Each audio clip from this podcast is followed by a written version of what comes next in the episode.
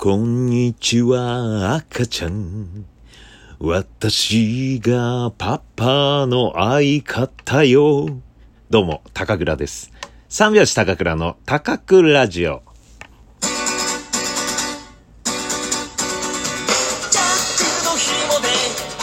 ご機嫌いかがでしょうか？お笑い芸人漫才師の三拍子高倉涼です。本日は第224回目の高倉城の配信です。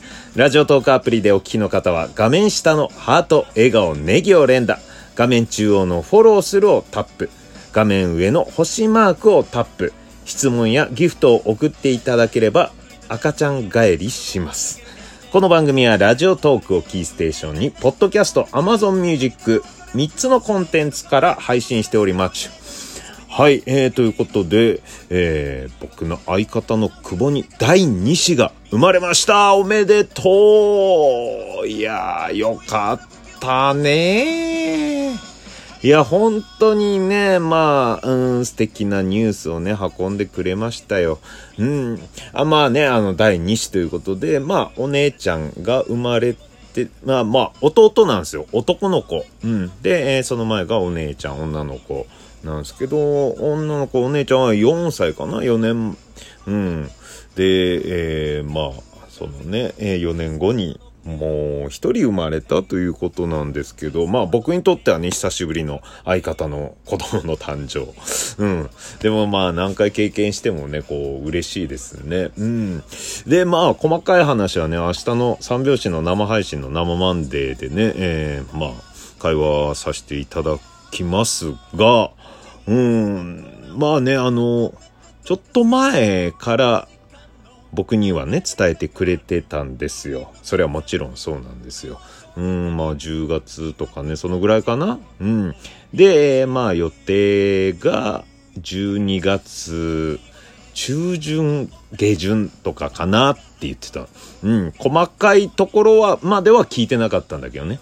うん、でも、まあ、中旬だったら単独ライブがね、12月13日にあって、で、その単独ライブの日にちを決めるときにもどうしようかっていう話で、あ、まあ、その辺子供が生まれるかもしれないっていう状況だったから、うーん、まあまあ、ん、じゃあどうする？つって、うん、まあ、下旬だったら、子供生まれそうだから、もうちょい早めにしようか、みたいな感じになって、12月13日。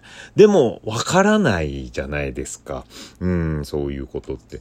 えーだから、まあ、その辺もね、ちょっと単独ライブ中に、ね、お子さんが生まれる、生まれないとか、だったらちょっと気が気でないなっていう感じだったんですよね。うん。でもまあ、久保がそういうとこ見せずに、うん、全然ね、えーまあ大丈夫って。あまあ、その家庭の状況は見えないですよ。うん。見えないし、見せないようにはしてたと思うんですけど、うん。まあ、しかもその前後で久保風邪ひいてますしね。うん。そのあたり多分大変だったと思うんですよ。ネタも覚えなきゃいけないし、風邪もひいてるし。うん。奥さんもね、大変な状況だったしね。うん。まあ、多分大変な感じだったけど、なんとか乗り越えて、で、その後、うん、まあ、風邪とかも治っててね。うん。で、えーお子さんの誕生ということで、いや、本当に良かった。うん。心配はしてたんですよ。うん。ね、えーあとはまあこういったね、大変な状況下で、まあ、そのね、立ち会えないとかなのかな？まあその細かい話は明日聞いてみたいと思いますけど、うん、さっきもね、あの、情熱大陸で、で、えー産婦人科の特集やってたんですけど、全然立ち会えなかったり、旦那さんね。うん。で、コロナだからって、で、なかなかこうね、お見舞いに行けないとか、そういう状況だったと思うんですけど、うん。まあ、さっきのね、見た情熱大陸の中では、すごい高級産婦人科で、え、今こんなんなってんの？っていう感じなんです。うん、今、昔も知らないけどね。僕は生まれた時の産婦人科しか知らないけど。生まれた時だから全然覚えてないですけどね。うん。いや、俺が生まれた時のさ、あの産婦人科、俺が生まれた産婦人科はさ、もうちょっとね、もっと何もなかったけどね、みたいな。その喋れたらすごいですけどね。うん、いや、でもね、情熱大陸で見たのは、えー、まあ出産した後のお母さんが、まあ、えー、ディナーとかでステーキを食べるとかね。うん、シェフがいて、えー、そのステーキを食べてるとか、うん、あとはもうエステがあってとかね。なんかすごいいい感じの産婦人科。うん。いや、いいなと思いましたね。うん。まあ安心感もね、あったりとか。うん。だから、そういう感じ。まあ、そういう、そういうね、高級なとかね、そういう、うん、いろいろステーキがあったり、エステがあったりするようなとこじゃなくてもね、ちゃんとしてるとこたくさんあるんですけど、うん。でもその中ね、ちょっと、まあ、立ち会ったのかどうなのかとか、うん、どういう状況だったのかとかもね、明日ちょっと聞いてみたいと思いますけど、まあ、何よりね、あのー、ツイッターに、赤ちゃんを抱いた久保の写真が載ってましてですね。まあ、当然僕にはそのツイッターの前ね、何日か前に生まれましたっていうね、報告が来てるわけですよ。ただそれは文字だけで、写真は送られてきてないの。うん。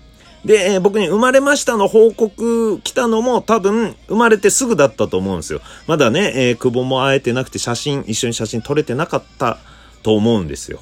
うん。なので、えー、今日さっき、えー、久保のツイッターで載ってた写真は今日撮ったかもしれない。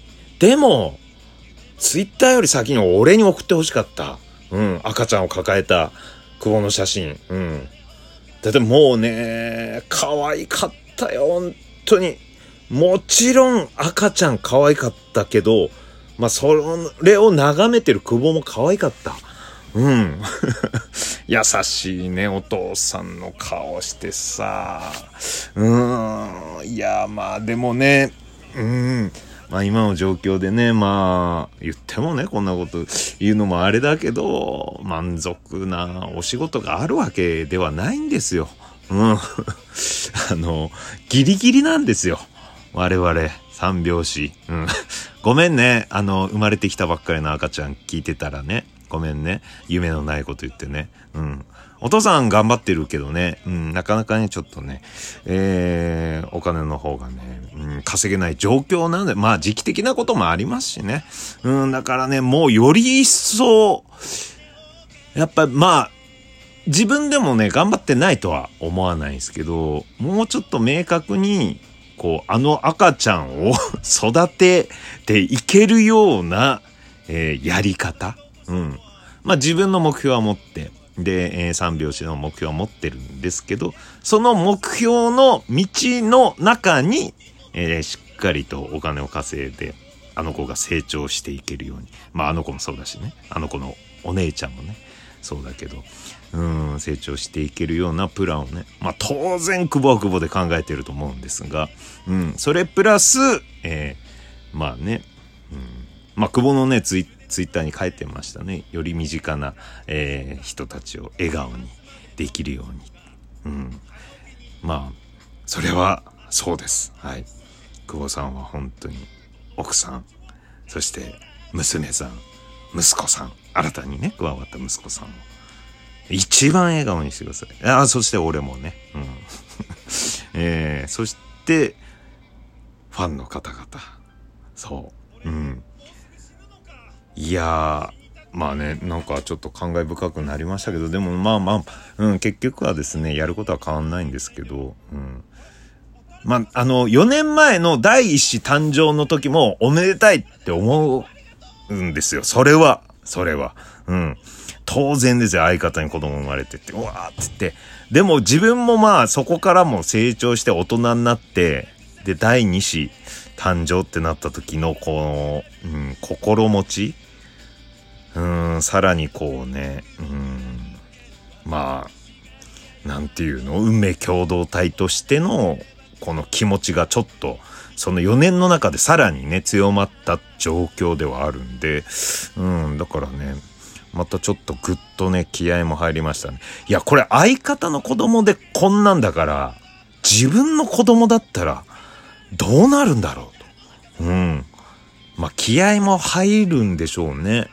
うん、気合も入るし、ちょっとデレデレもすごいと思うね。うん。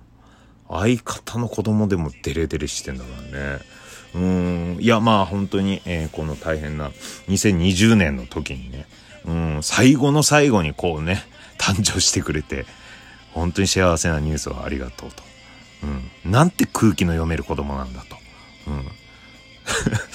今年暗かったねっつって。暗いけど、最後ぐらいちょっと明るくね、笑顔になってくれよっつって生まれてきてくれたんだよね。うん。それでちょっと何人かね、笑顔になったと思います。うん、まあ、詳しい話は明日の生配信で聞きたいなと思います。うん、そしてね、えー、まあ僕のその、久保のツイートの前に僕もちょっとしたツイートで幸せだったなってね、えーそういうのツイートをしたんですけど、それ何かというと、まあ今日タクシー乗ったんですよね。うん、タクシー乗ったら、まあ、東京にある4600台のタクシーの中で、5台だけ幸運のタクシーというのがあるらしいんですよ。で、桜のマークの、えー、タクシー会社なんですけど、その桜のマークは普通はまあ、うん、まあ黒で桜書いてあるんですが、その幸運のタクシーは桜色、本当にピンクの色で、えー、桜がこう書いてあって、えータクシーのね、上に乗せてるランプ、ピンクで光るっていうのそれ乗ったんですよね。そしたら運転手さんが、まあ、えー、これ幸運のタクシーなんで、えー、カード差し上げますってカードもらったっていうね。